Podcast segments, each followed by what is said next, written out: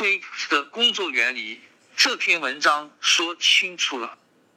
作者史蒂芬·沃尔弗拉姆 （Steven Wolfram） in 美籍计算机科学家、物理学家，他是 Mathematica 的首席设计师，一种新科学艺术的作者。Trick 能够自动生成一些读起来表面上甚至像人写的文字的东西。这非常了不起，而且出乎意料。但它是如何做到的？为什么它能发挥作用？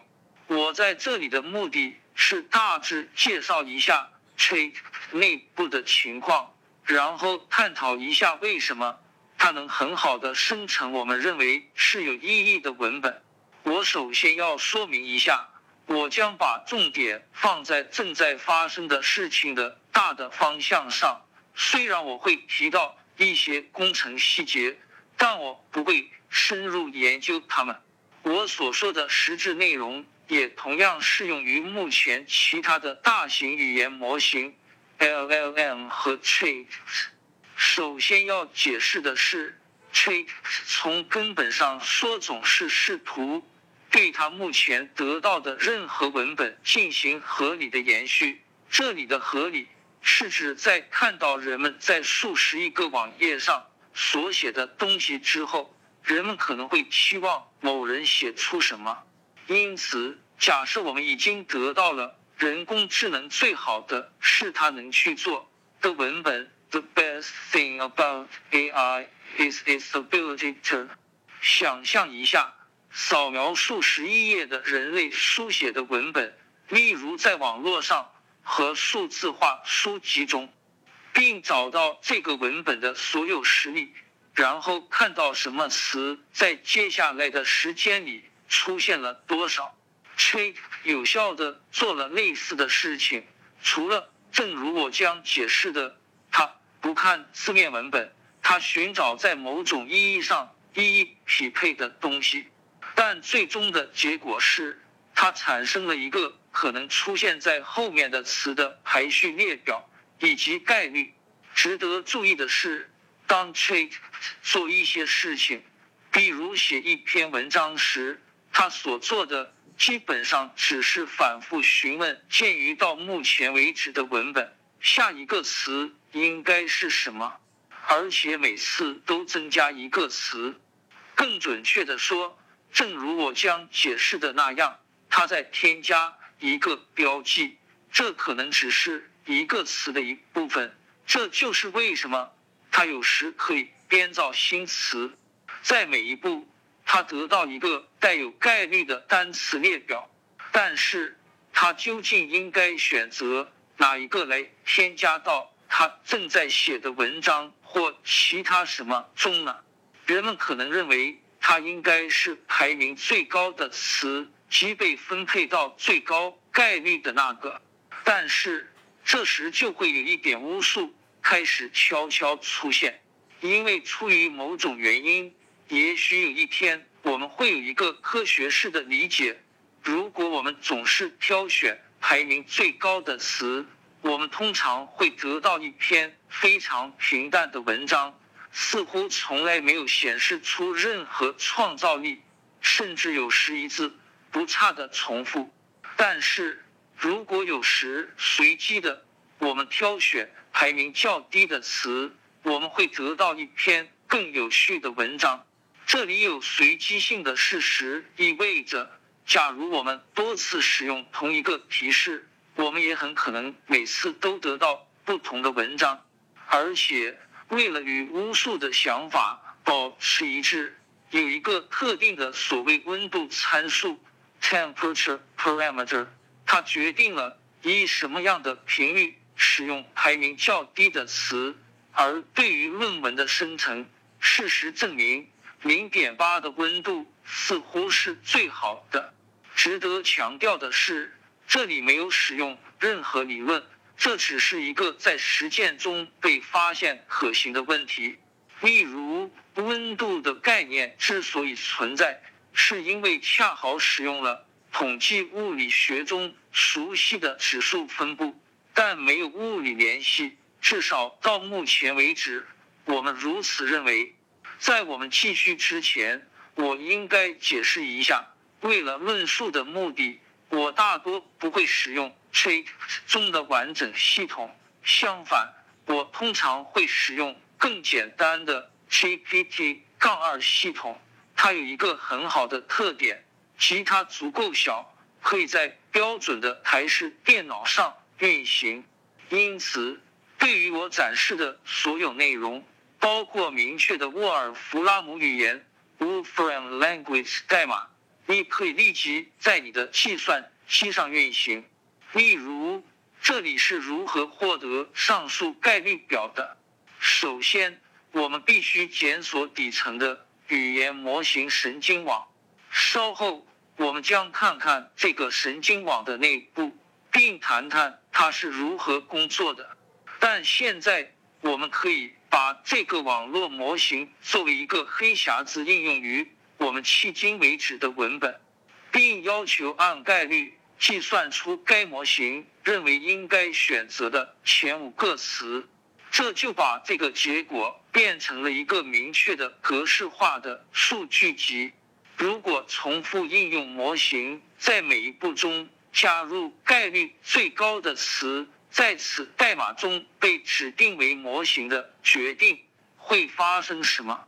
如果再继续下去会发生什么？在这种情况下，零温度很快就会出现。相当混乱和重复的情况，但是如果不总是挑选顶级词，而是有时随机挑选非顶级词，随机性对应温度为零点八，那人们又可以建立起文本，而每次这样做都会有不同的随机选择，文本也会不同。如这五个例子，值得指出的是。即使在第一步，也有很多可能的下一个词可供选择。温度为零点八，尽管它们的概率下降的很快。是的，这个对数图上的直线对应于 n 杠幺的密率衰减，这是语言的一般统计的特点。那么，如果继续下去会发生什么？这里有一个随机的例子。它比顶层词零温度的情况要好，但顶多还是有点奇怪。这是用最简单的 GPT- 杠二模型，来自二零一九年做的。用较新和较大的 GPT- 杠三模型，结果更好。这里是用同样的提示产生的顶部文字零温度，但用最大的 GPT- 杠三模型。这是温度为零点八时的一个随机例子。一是概率从何而来？好吧，Trick 总是根据概率来选择下一个词。但是这些概率从何而来？让我们从一个更简单的问题开始。让我们考虑一次生成一个字母而不是单词的英语文本。我们怎样才能算出每个字母的概率呢？我们可以做的一个非常简单的事情，就是取一个英语文本的样本，然后计算不同字母在其中出现的频率。因此，举例来说，这是计算维基百科上关于猫 cat 的文章中的字母，而这对狗 dog 也有同样的作用。结果相似，但不一样。哦，在 dog 文章中。无疑更常见，因为毕竟它出现在 dog 这个词本身。尽管如此，如果我们采取足够大的英语文本样本，我们可以期待最终得到至少是相当一致的结果。下面是我们得到的一个样本。如果我们用这些概率生成一个字母序列，我们可以通过添加空格将其分解为单词。就像它们是具有一定概率的字母一样，我们可以通过强迫字长的分布与英语中的分布相一致，在制造单词方面做得稍微好一点。我们在这里没有碰巧得到任何实际的词，但结果看起来稍好一些。不过，要想更进一步，我们需要做的不仅仅是随机的分别挑选每个字母。例如，我们知道，如果我们有一个 Q，下一个字母基本上必须是 U。这里有一个字母本身的概率图，这是一个显示典型英语文本中成对字母二杠 grams 概率的图。可能的第一个字母显示在页面上，第二个字母显示在页面下。例如，我们在这里看到，除了 U 型，Q 列是空白的概率为零。好了，现在我们不再是一次。生成一个字母的单词，而是使用这些二杠 gram 概率，一次看两个字母来生成它们。下面是一个结果的样本，其中恰好包括一些实际的词。有了足够多的英语文本，我们不仅可以对单个字母或成对字母二杠 grams 的概率进行很好的估计。而且还可以对较长的字母进行估计。如果我们用逐渐变长的 n-gram 概率生成随机词，我们就会发现它们逐渐变得更现实。但现在让我们假设或多或少像 treat 那样，我们处理的是整个单词，而不是字母。英语中大约有四万个合理的常用词。通过查看大型英语文本语料库，比如几百万本书，总共有几千亿个单词，我们可以得到每个单词的常见程度的估计。利用这一点，我们可以开始生成句子，其中每个词都是独立随机抽取的，其出现的概率与语料库中的相同。下面是我们得到的一个样本。显然，这是一派胡言。那么，我们如何才能做得更好呢？就像对待字母一样，我们可以开始考虑的不仅仅是单个词的概率，还有成对的或更长的词的 n-grams 的概率。在成对的情况下，以下是我们得到的五个例子，所有情况都是从“猫”这个词开始的。它变得稍微看起来很合理了。我们可以想象，如果我们能够使用足够长的 n-grams，我们基本上会得到一个 trait。在这个意义上，我们会得到一些东西，以正确的总体论文概率生成论文长度的单词序列。但问题是，没有足够的英文文本可以推导出这些概率。在网络的抓取中，可能有几千亿个单词；在已经数字化的书籍中，可能有另外几千亿个单词。但是，有了四万个常用词，即使是可能的二杠 grams 的数量，也已经是十六亿了。可能的三杠 grams 的数量是六十万亿，所以我们没有办法。从现有的文本中估计出所有这些的概率，而当我们达到二十个字的文章片段时，可能性的数量比宇宙中的粒子数量还要多。所以从某种意义上说，他们永远不可能全部被写下来。那么我们能做什么呢？最大的想法是建立一个模型，让我们估计序列出现的概率。即使我们在所看的文本语料库中从未明确见过这些序列，而 trait 的核心正是一个所谓的大型语言模型 LLM，它的建立可以很好的估计这些概率。二至，什么是模型？假设你想知道，就像伽利略在十五世纪末所做的那样。从比萨塔的每一层落下的炮弹要多长时间才能落地？那么，你可以在每一种情况下测量它，并将结果制成表格，或者你可以做理论科学的精髓，建立一个模型，给出某种计算答案的程序，而不是仅仅测量和记住每个案例。让我们想象一下，我们有有点理想化的数据，说明炮弹从不同楼层落下需要多长时间。我们如何计算出它从一个我们没有明确数据的楼层落下需要多长时间？在这种特殊情况下，我们可以用已知的物理学定律来计算。但是，如果说我们所得到的只是数据，而我们不知道有什么基本定律在支配它，那么我们可以做一个数学上的猜测，比如说。也许我们应该用一条直线作为模型。我们可以选择不同的直线，但这是平均来说最接近我们所给的数据的一条。而根据这条直线，我们可以估算出任何楼层的下降时间。我们怎么知道要在这里尝试使用一条直线呢？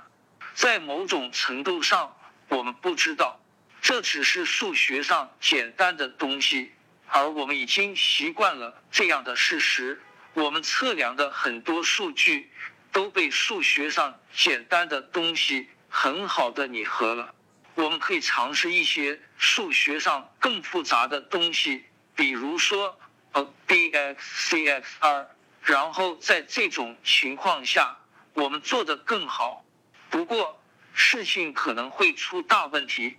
比如这里是我们用 a b c x c x，最多也就做成。值得理解的是，从来没有一个无模型的模型。你使用的任何模型都有一些特定的基础结构，然后有一组你可以转动的旋钮及你可以设置的参数来适应你的数据。而在 Trick 的案例中。使用了很多这样的旋钮，实际上有一千七百五十亿个。但令人瞩目的是，Trick 的底层结构仅仅有这么多的参数，足以使一个计算下一个单词概率的模型足够好，从而为我们提供合理的文章长度的文本。三类人的任务模型。我们上面举的例子涉及到为数字数据建立模型，这些数据基本上来自于简单的物理学。几个世纪以来，我们都知道简单数学适用，但是对于 Chat 来说，我们必须为人类语言文本建立一个模型，即由人脑产生的那种模型。而对于这样的东西，我们至少现在还没有类似简单数学的东西。那么，它的模型可能是什么样的呢？在我们谈论语言之前，让我们先谈谈另一项类似人类的任务——识别图像。而作为一个简单的例子，让我们考虑数字的图像。是的，这是一个经典的机器学习例子。我们可以做的一件事。是为每个数字获取一堆样本图像，然后为了找出我们输入的图像是否对应于某个特定的数字，我们只需与我们拥有的样本进行明确的逐像素比较。但作为人类，我们似乎可以做得更好，因为我们仍然可以识别数字，即使它们是手写的，并且有各种各样的。修改和扭曲。当我们为上面的数字数据建立一个模型时，我们能够取一个给定的数字值 x，然后为特定的 a 和 b 计算 bx。因此，如果我们把这里的每个像素的灰度值当做某个变量 c，是否有一些所有这些变量的函数在评估时告诉我们这个图像？是什么数字？事实证明，有可能构建这样一个函数。不足为奇的是，这并不特别简单。一个典型的例子可能涉及五十万次数学运算，但最终的结果是，如果我们把一幅图像的像素值集合输入这个函数，就会得出一个数字，指定我们的图像。是哪个数字。稍后我们将讨论如何构建这样一个函数以及神经网络的概念。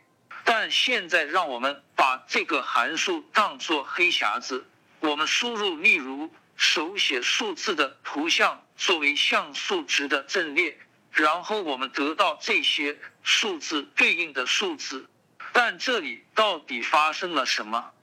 比方说，我们逐步模糊一个数字。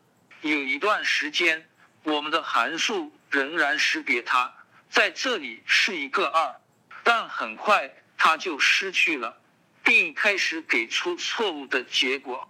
但为什么我们说这是一个错误的结果呢？在这种情况下，我们知道我们通过模糊一个二得到所有的图像，但是如果我们的目标是制作一个。人类识别图像的模型，那么真正要问的问题是：如果遇到这些模糊的图像，在不知道其来源的情况下，人类会做什么？如果我们从我们的功能中得到的结果通常与人类会说的话一致，我们就有一个好的模型，而非微不足道的科学事实是，对于像这样的图像识别任务。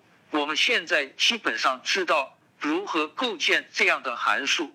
我们能从数学上证明它们的作用吗？嗯，不能，因为要做到这一点，我们必须有一个关于我们人类正在做什么的数学理论。以二图像为例，改变几个像素，我们可以想象，只有几个像素不合适，我们还是应该认为这个图像是二。但这应该到什么程度呢？这是一个关于人类视觉感知的问题，而且是的，对于蜜蜂或章鱼来说，答案无疑是不同的；对于假定的外星人来说，可能完全不同。三，神经网络，好吧，那么我们用于图像识别等任务的典型模型究竟是如何工作的呢？目前最流行、最成功的方法是使用神经网络。在二十世纪四十年代，神经网络的发明形式与今天的使用非常接近。它可以被认为是大脑似乎工作方式的简单理想化。在人类的大脑中有大约一千亿个神经元、神经细胞，每个神经元都能产生电脉冲。每秒可能有一千次，这些神经元在一个复杂的网络中连接起来，每个神经元都有树状的分支，允许它将电信号传递给可能有成千上万的其他神经元。粗略估计，任何给定的神经元是否在某一时刻产生电脉冲，取决于它从其他神经元那里。收到的脉冲不同的连接有不同的权重贡献。当我们看到一个图像时，所发生的事情是，当图像的光子落在眼睛后面的光感受器细胞上时，它们在神经细胞中产生电信号。这些神经细胞与其他神经细胞相连，最终信号。通过一整层的神经元，而正是在这个过程中，我们识别了图像，最终形成了一个想法，即我们看到了一个二，也许最后会做一些事情，如大声说“二”这个词。上一节中的黑盒子函数是这样一个神经网络的数学化版本，它刚好有十一层，虽然只有四个核心层。这个神经网并没有什么特别的理论推导，它只是在一九九八年作为一项工程而构建的东西，并且被发现是有效的。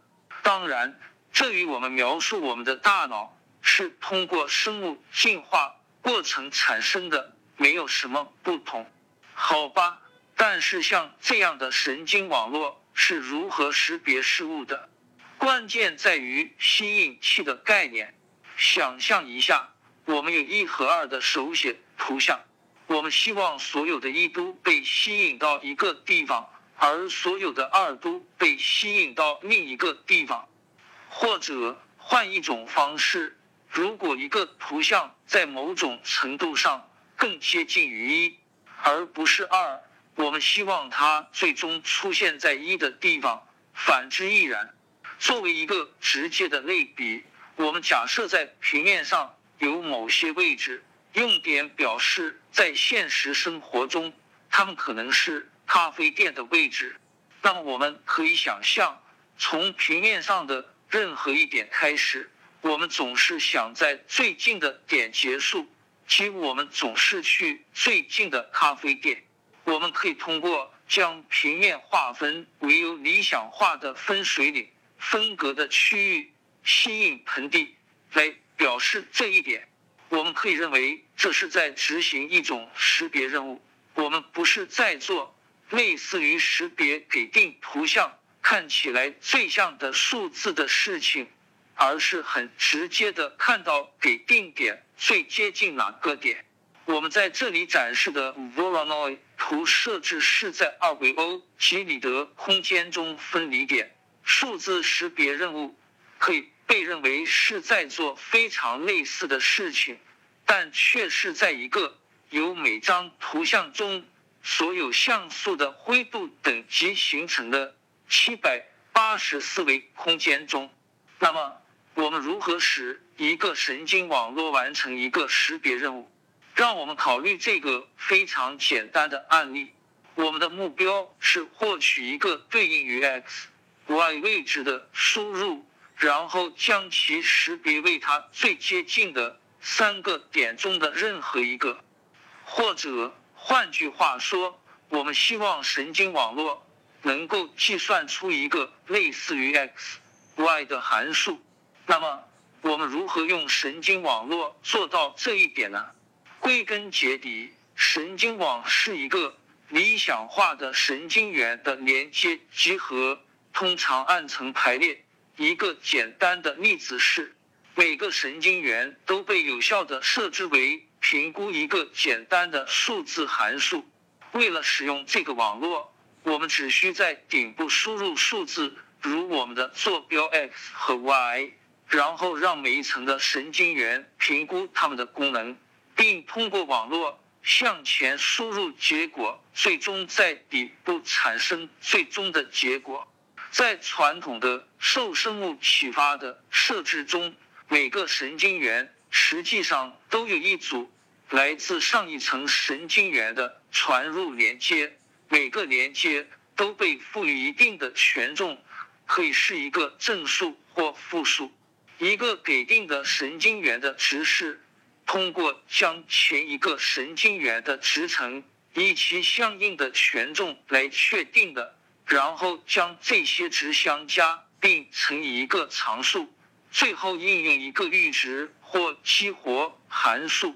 在数学术语中，如果一个神经元有输入 x 等于 x 一、x 二，那么我们计算 f(w) x b，其中权重 w 和常数 b 通常为网络中的每个神经元选择不同。函数 f 通常是相同的，计算 w x b 只是一个矩阵乘法和加法的问题。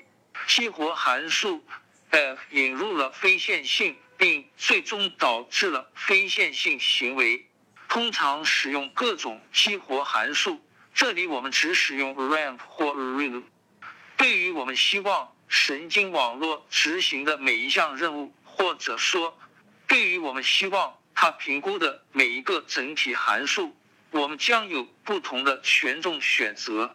正如我们稍后要讨论的那样，这些权重通常是通过使用机器学习，从我们想要的输出实例中训练神经网络来确定的。最终，每个神经网络都对应于一些整体的数学函数。尽管它可能写的很乱，对于上面的例子，它就是 Trix 的神经网络，也只是对应于这样的一个数学函数但实际上有数十亿个术语。但让我们回到单个神经元上，下面是一个有两个输入代表坐标 x 和 y 的神经元，在选择不同的权重和常数，以及 ramp 作为激活函数后可以计算的函数的一些例子。但是上面那个更大的网络是怎么回事？嗯，这是它的计算结果。这不是很正确，但它接近于我们上面展示的最近点函数。让我们看看其他一些神经网络的情况。在每一种情况下，正如我们稍后所解释的，我们都在使用机器学习来寻找最佳的权重选择。然后我们在这里展示带有这些权重的神经网络的计算结果。更大的网络通常能更好的逼近我们的目标函数，而在每个吸引子盆地的中间，我们通常会得到我们想要的答案。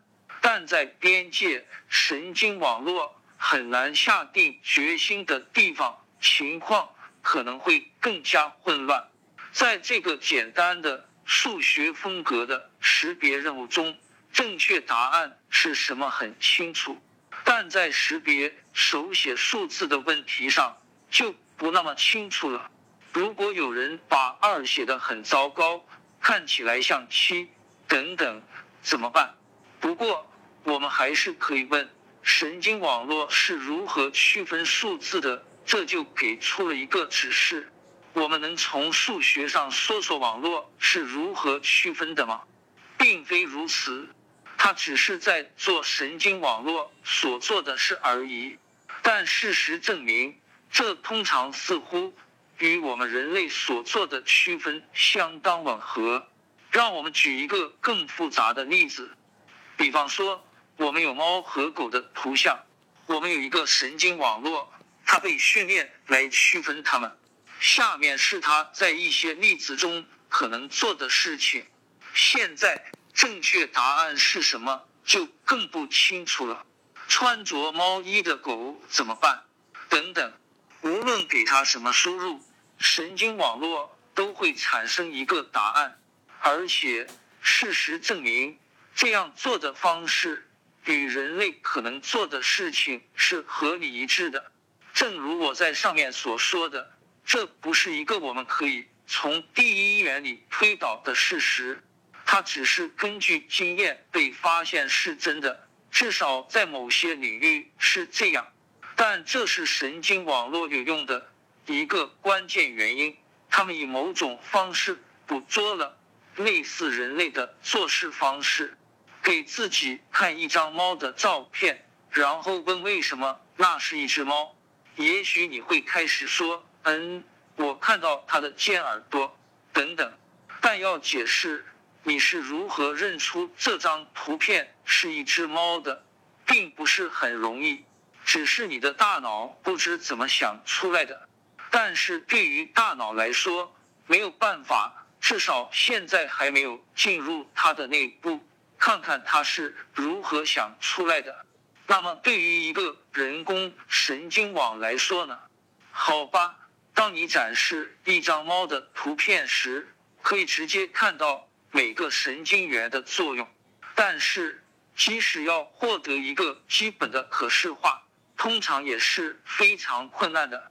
在我们用于解决上述最近点问题的最终网络中，有十七个神经元；在用于识别手写数字的网络中，有两千一百九十个；而在我们用来识别猫和狗的网络中，有六万零六百五十个。通常情况下，要将相当于六万零六百五十个维度的空间可视化是相当困难的。但由于这是一个为处理图像而设置的网络，它的许多神经元层被组织成阵列，就像它所看的像素阵列一样。如果我们采取一个典型的猫图像。那么我们就可以用一组衍生图像来表示第一层神经元的状态，其中许多图像，我们可以很容易的解释为没有背景的猫或猫的轮廓等。到了第十层，就更难解释发生了什么。但总的来说，我们可以说神经网络正在挑选出某些特征，也许尖尖的耳朵也在其中，并利用这些特征来确定图像是什么。但这些特征是我们有名字的，比如尖耳朵。大多数情况下不是。我们的大脑在使用类似的特征吗？大多数情况下我们不知道。但值得注意的是，像我们在这里展示的神经网络的前几层，似乎可以挑出图像的某些方面，如物体的边缘。这些方面似乎与我们知道的由大脑中第一层视觉处理挑出的特征相似。但是，假设我们想要一个神经网络的猫识别理论，我们可以说：看这个特定的网络做到了。这立即给了我们一些关于问题有多难的感觉，例如可能需要多少个神经元或层。但至少到现在为止，我们还没有办法对网络正在做的事情进行叙述性描述。也许这是因为它在计算上确实是不可简化的，而且除了明确的追踪每一个步骤之外，没有一般的方法可以找到他在做什么。也可能只是因为我们还没有弄清科学。还没有确定自然法则，使我们能够总结出正在发生的事情。当我们谈论用 trait 生成语言时，我们会遇到同样的问题，而且同样不清楚是否有办法总结它在做什么。但是语言的丰富性和细节，以及我们在这方面的经验，可能会让我们比图像走得更远。四、机器学习和神经网络的训练。到目前为止，我们一直在谈论那些已经知道如何完成特定任务的神经网络。但是，神经网络之所以如此有用，估计也是在大脑中，是因为它们不仅在原则上可以完成各种任务，而且可以逐步根据实力训练来。完成这些任务。当我们制作一个区分猫和狗的神经网络时，我们实际上不需要写一个程序来，比如说明确的找到胡须。相反，我们只需要展示大量关于什么是猫和什么是狗的例子，然后让网络从这些例子中机器学习如何去区分它们。重点是。训练有素的网络从它所展示的特定例子中概括出来。正如我们在上面看到的，这并不是简单的让网络识别它所看到的猫咪图像的特定像素模式，而是让神经网络以某种方式设法在我们认为是某种一般猫性的基础上区分图像。那么。神经网络的训练究竟是如何进行的呢？从本质上讲，我们一直在努力寻找能够使神经网络成功重现我们所给的例子的权重，然后我们依靠神经网络以合理的方式在这些例子之间进行差值或概括。让我们看看一个比上面的最近点的问题更简单的问题。让我们只尝试让一个神经网络学习函数。对于这个任务，我们需要一个只有一个输入和一个输出的网络。比如，但我们应该使用什么权重的？在每一组可能的权重下，神经网络都会计算出一些函数。例如，这里是他用几组随机选择的权重所做的事情。是的，我们可以清楚的看到，在这些情况下，它甚至都没有接近再现我们想要的函数。那么，我们如何找到能够重现该功能的权重呢？基本的想法是提供大量的输入输出的例子来学习，然后尝试找到能重现这些例子的权重。下面是用逐渐增多的例子来做的结果。在这个训练的每个阶段，网络中的权重都被逐步调整。我们看到，最终我们得到了一个能成功重现我们想要的功能的网络。那么，我们是如何调整权重的呢？基本的想法是在每个阶段看看我们离得到我们想要的功能有多远，然后以这样的方式更新权重，使之更接近。为了找出我们有多远，我们计算通常被称为。损失函数或有时称为成本函数的东西，这里我们使用的是一个简单的 L 二损失函数，它只是我们得到的值与真实值之间的差异的平方之和。我们看到的是，随着我们训练过程的进展，损失函数逐渐减少，遵循一定的学习曲线。不同的任务是。不同的，直到我们达到一个点，网络至少是一个很好的近似值，成功再现了我们想要的函数。好了，最后要解释的重要部分是如何调整权重以减少损失函数。正如我们所说，损失函数给我们提供了我们得到的值与真实值之间的距离。但是我们得到的值在每个阶段都是由当前版本的神经网络和其中的权重决定的。但现在想象一下，这些权重是变量，比如说 v，我们想找出如何调整这些变量的值，以使取决于这些变量的损失最小。例如，想象一下。对实践中使用的典型神经网络进行了不可思议的简化。我们只有两个权重 w 一和 w 二，那么我们可能有一个损失。作为 w 一和 w 二的函数，看起来像这样。数值分析提供了各种技术来寻找这样的情况下的最小值，但一个典型的方法是。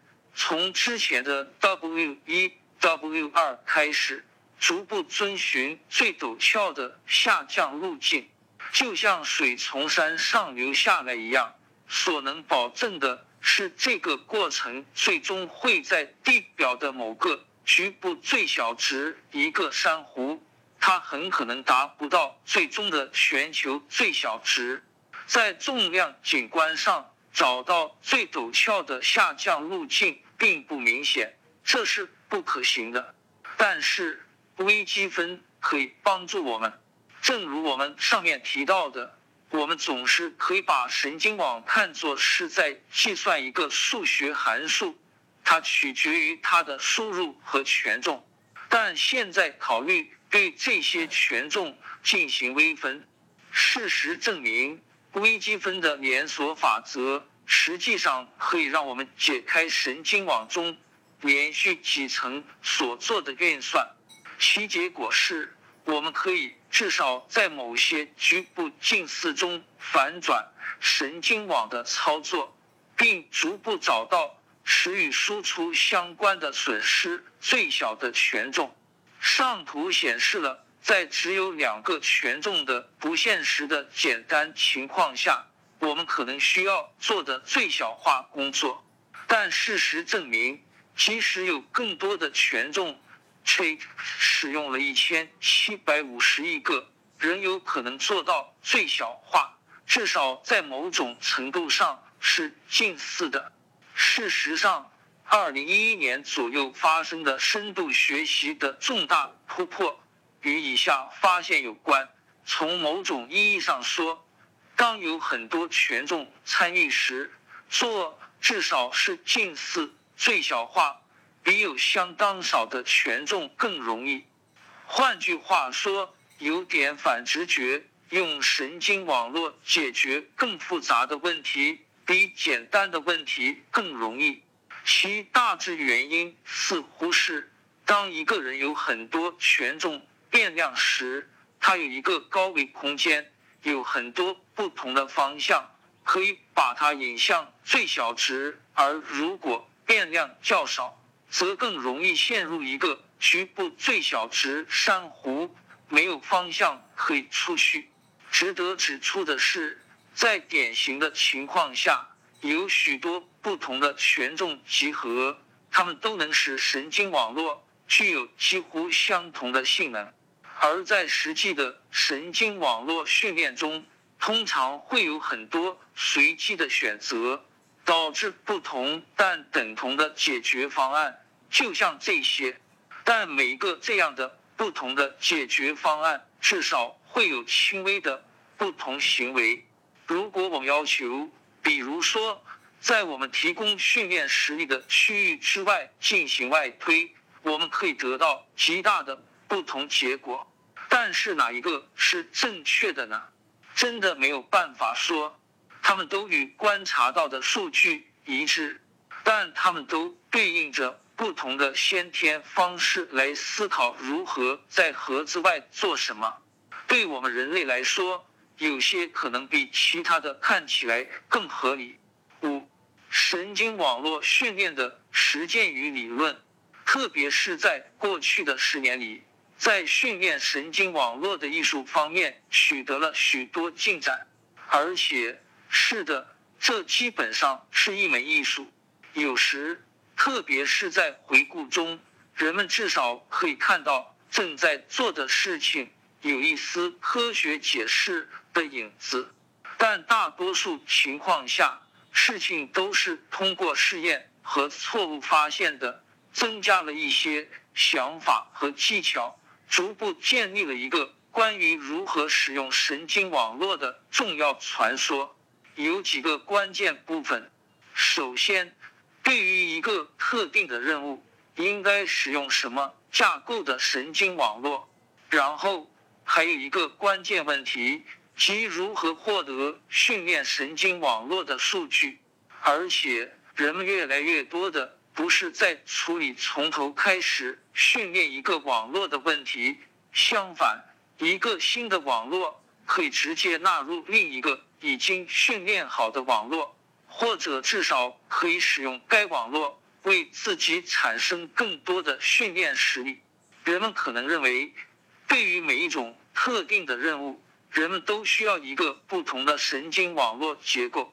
但人们发现，即使是对于明显不同的任务，相同的架构似乎也能发挥作用。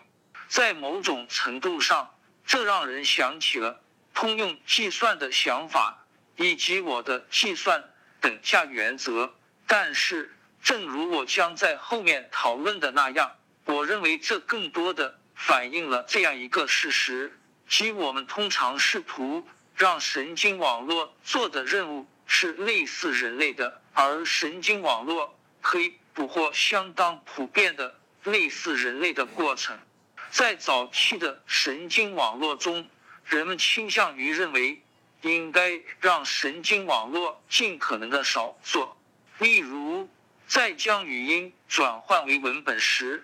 人们认为应该首先分析语音的音频，将其分解为音素等等。但人们发现，至少对于类似人类的任务来说，通常更好的做法是尝试在端到端问题上训练神经网络，让它自己发现必要的中间特征编码等。还有一个想法是，我们应该在神经网络中。引入复杂的单独组件，让它实际上明确的实现特定的算法想法。但是这又一次被证明是不值得的。相反，最好只是处理非常简单的组件，让他们自我组织，尽管通常是以我们无法理解的方式来实现大概那些算法想法的等价物。这并不是说。没有与神经网络相关的结构化思想，因此例如，具有局部连接的二维神经元阵列，似乎至少在处理图像的早期阶段非常有用；而拥有专注于回顾序列的连接模式，似乎很有用。我们将在后面看到，在处理人类语言等事物时，例如在 chat 中，但神经网络的一个重要特点是，像一般的计算机一样，它们最终只是在处理数据，而目前的神经网络，目前的神经网络训练方法是专门处理数字阵列的，但在处理过程中。这些数组可以被完全重新排列和重塑。举个例子，我们上面用来识别数字的网络，从一个二维的图像阵列开始，迅速增厚到许多通道，但随后浓缩成一个一维阵列，最终将包含代表不同可能输出数字的元素。但是，好吧，如何判断一个？特定的任务需要多大的神经网？这是一门艺术。在某种程度上，关键是要知道这个任务有多难。但对于类似人类的任务来说，这通常是很难估计的。是的，可能有一种系统的方法可以通过计算机非常机械的完成任务，但很难知道是否存在人们认为的技巧。或捷径，使人们至少在类似人类的水平上更容易的完成这项任务。可能需要列举一个巨大的游戏数来机械的玩某个游戏，但可能有一个更容易启发式的方法来实现人类水平的游戏。当人们在处理微小的神经网络和简单的任务时，有时可以明确的看到从这里。不能到达那里。例如，这是人们在上一节的任务中用几个小的神经网络似乎能做到的最好的结果。而我们的情况是，如果网太小，它就不能再现我们想要的功能；但如果超过一定的规模，它就没有问题了。至少，如果一个人用足够长的时间。和足够多的例子训练它。顺便说一下，这些图片说明了一个神经网络的传说。如果中间有一个挤压，迫使所有东西都通过一个较小的中间神经元数量，那么我们往往可以用一个较小的网络。值得一提的是，无中间层或所谓的感知器。网络只能学习本质上的线性函数，但只要有一个中间层，原则上就可以任意很好的近似任何函数。至少如果有足够的神经元，尽管为了使其可行的训练，通常需要某种正则化或规范化。好吧，让我们假设我们已经确定了某种神经网络架构。现在有一个问题，就是如何获得数据来训练网络。围绕神经网络和一般机器学习的许多实际挑战，都集中在获取或准备必要的训练数据上。在许多情况下，监督学习，人们希望获得明确的输入和期望的输出的例子。